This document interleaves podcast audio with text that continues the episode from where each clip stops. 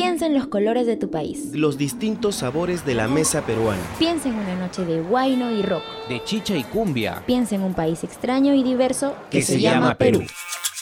Es momento de mezclar todo lo que nos hace peruanos. Esto es Fusión por Radio UPN.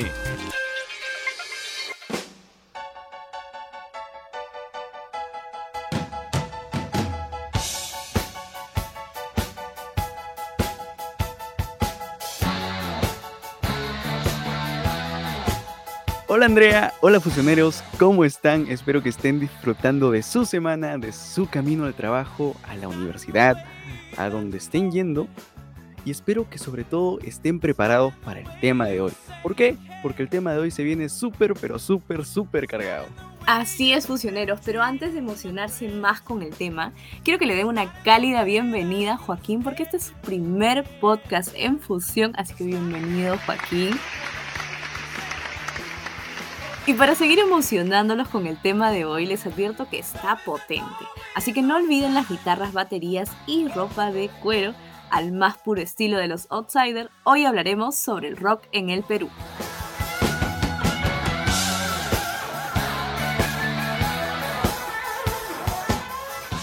Cuando se habla del rock en los 80, muchos piensan en bandas como los Guns N' Roses, Queen, Bon Jovi, entre otras famosísimas. Por otro lado, siempre se relaciona este género con el inglés y países como Estados Unidos o Inglaterra. A mí en lo personal me gusta mucho la banda Da Police y Toto. ¿Qué tal, Joaquín? Da Police y Toto, muy buenas bandas con muy buena música también. En lo personal, a mí me gustan los Beatles y ACDC.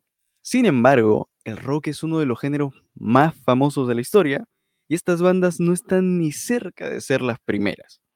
El rock es la evolución del rhythm and blues y se diferencian principalmente por la forma de cantar. El blues con muchas melismas y otras formas de embellecer la voz al cantar, ¿sabes?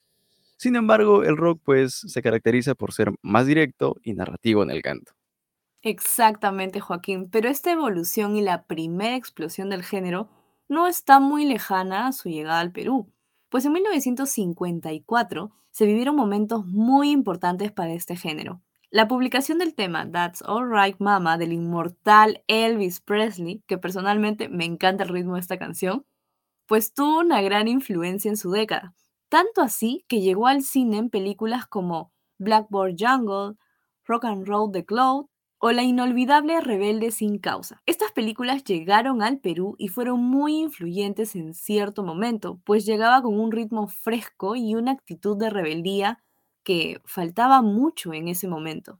Y recordemos que todo esto pasó a mediados de los años 50 y con el apoyo de la televisión y el cine aumentó mucho pero mucho su difusión. Tanto así que como es característica de nosotros los peruanos, se comenzó a innovar y a crear nuestros propios ritmos, pues en 1957 se publican de los primeros discos de rock peruano. Primero, 45 RPM de Eulogio Molina y sus Rock and Roller, y segundo, el mini LP de los Millonarios del Jazz, titulado Rock and Roll. Algo curioso de este último álbum que acabas de mencionar, Joaquín, es que el LP de los Millonarios del Jazz tiene una canción llamada Rock With, que es la primera canción, sí, escuchen bien fusioneros, la primera canción de rock producida en Perú. En este punto es en donde comienza a crearse mucha escuela y diferentes bandas características. Salieron bandas como Los Zodiacs, la Astoria Twister, los Sunset, entre muchas y muchas otras bandas. ¡Wow! Son bastantes bandas, Andreita. Sin embargo, hay una que fue muy, muy, muy importante. Y esos, esos son los Incas Modernos, una banda que viene del Callao y que publicaron en 1964 el primer LP del rock peruano.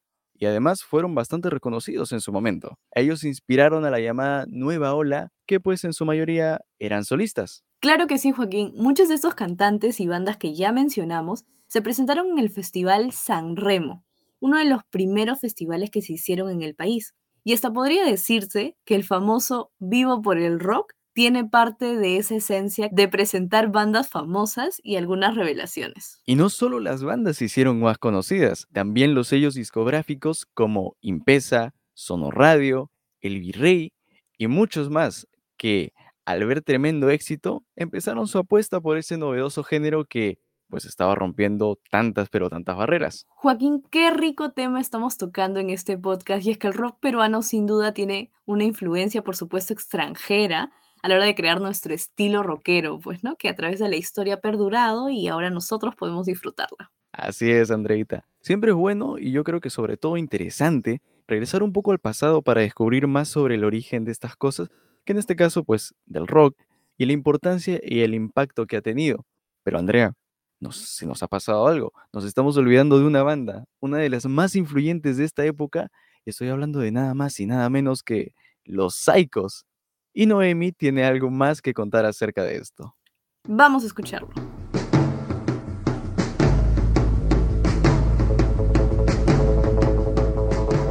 Exactamente, Joaquín. Los Psychos fueron una banda de rock formada en 1964. Es considerada por algunas fuentes como la precursora mundial del punk rock. A pesar de su corta existencia, fue uno de los grupos más exitosos de su época porque tenía un estilo tan visceral como agresivo, pero a la vez divertido. Cuando el grupo grababa, por lo general, los ingenieros de sonido que estaban acostumbrados a los valses grababan anulando los amplificadores y los conectaban directamente a la grabadora.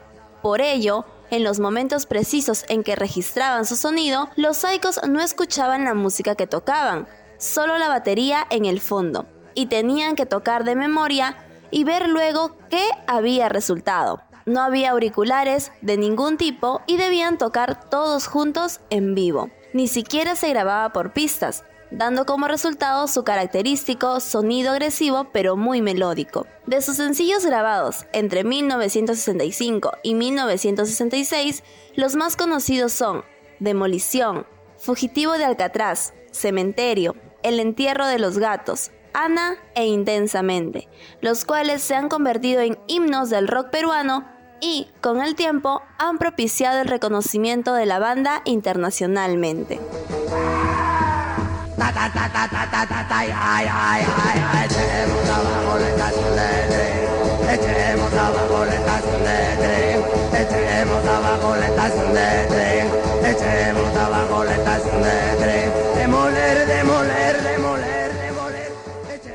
Wow, qué impresionante, Joaquín, lo que acabamos de escuchar. Pero, ¿quién diría que una banda creada en el distrito del Lince, aquí en Lima, podría influenciar a Latinoamérica? Y sobre todo en un género musical como el punk, ¿no?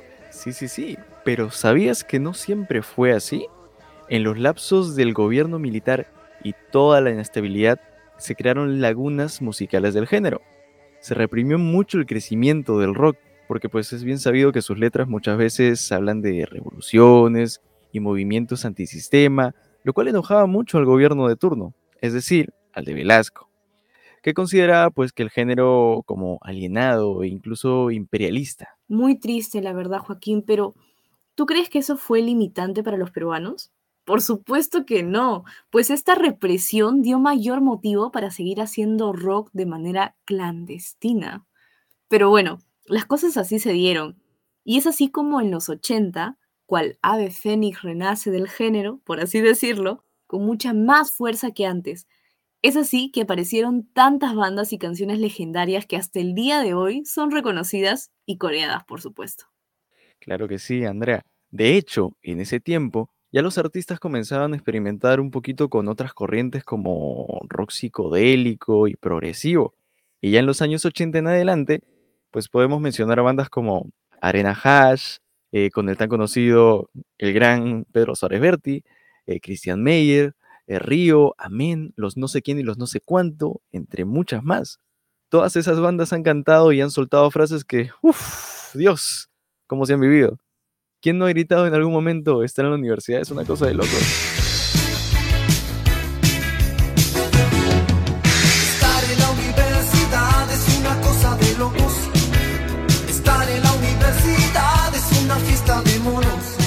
Ay, Joaquín, sí soy, sí soy. Creo que todo peruano ha coreado alguna vez esa canción. Y es que hay que estar un poco locos para gozar de este estrés llamada vida universitaria. Pero más allá de lo que gritaba Río, hay una canción que creo que representa muy bien a lo que se vivía en las calles. Estoy hablando de la canción Las Torres, de la banda Los no sé quién y los no sé cuánto.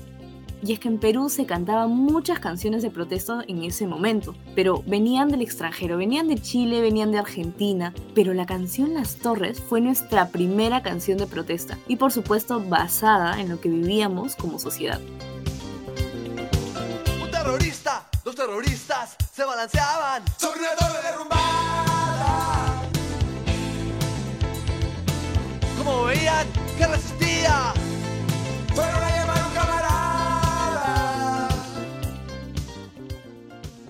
Exactamente, Andreita. Es la primera canción que no se quejaba de una cosa y dejaba en claro todos los problemas. Literalmente les tiraba a todos y gritaba todos los reclamos y todo lo que aquejaba al país. He ahí la importancia de un género con letras como estas, de tanto reclamo social y que refleja la sociedad peruana eh, como una sociedad que no es pasiva, porque se volvió un himno para una generación, diciendo todo lo que muchas personas no podían decir. Es por eso que la letra de Las Torres cobra tanta importancia, describiendo la realidad de la sociedad peruana en ese momento y pues muy curiosamente bajo la melodía o al menos parodiando la canción de Un elefante se balanceaba, ¿no? Exactamente, Joaquín. Es increíble cómo el ingenio peruano, que puede convertir una canción infantil como lo es Un elefante se balanceaba, darle sentido y crear un grito de protesta con el que todo peruano se identifique. También es importante, claro, cómo es que esta canción ha traspasado toda una generación y ahora nosotros podemos corearla, disfrutarla. Y hablando de generación, hoy en el Dato Fusión te contaremos de otra banda legendaria, así que vamos a escucharlo.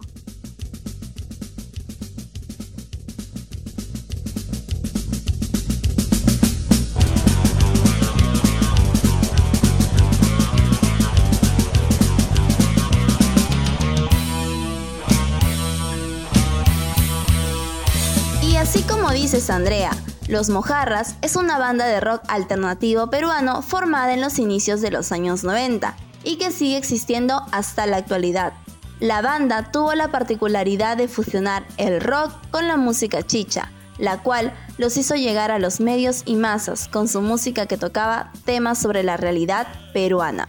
En junio de 1992, la banda entra en escena rockera del Perú con su primer disco titulado Sarita Colonia. La temática sobre los problemas de la juventud, en sintonía con un acompañamiento musical particular, unían masas disímiles, hasta entonces contradictorias. Es decir, personas de diferentes estratos sociales disfrutando de la misma música.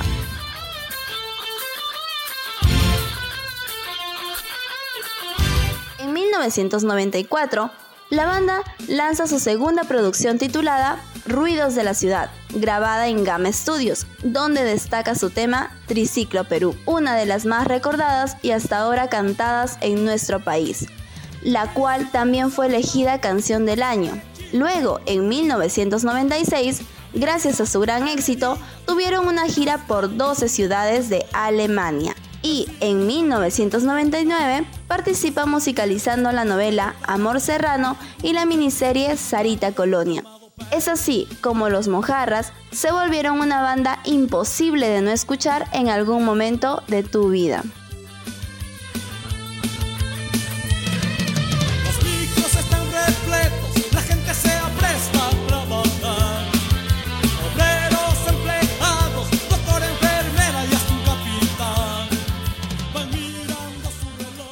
Vaya, qué interesante y enriquecedor ha sido todo esto, Joaquín, todo esto que acabamos de escuchar. Y es que en definitiva el rock ha marcado mucho la cultura peruana. Creo que un ejemplo claro es la canción de justo la banda que acabamos de escuchar, Triciclo Perú.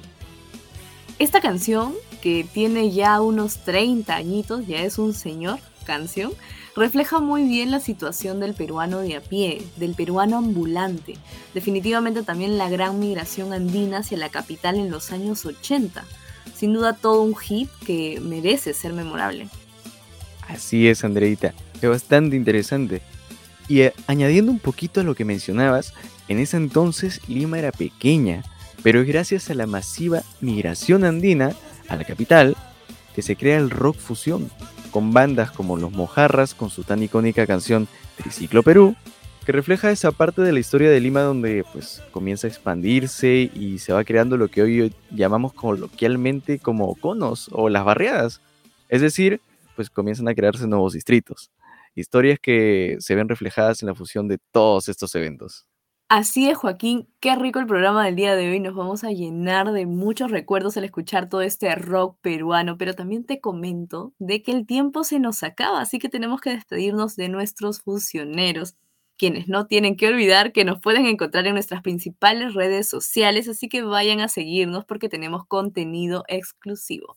Nos escuchamos en un próximo podcast. Y Joaquín, un gusto conducir este programa contigo. Bienvenido a la conducción de Fusión. Igualmente, Andreita, fue un placer conducir contigo este programa el día de hoy, sobre todo porque estuvo muy interesante, hemos aprendido bastante y muchas gracias por la bienvenida. Es un honor estar aquí. Y bueno, no se olviden de escuchar mucho rock fusioneros.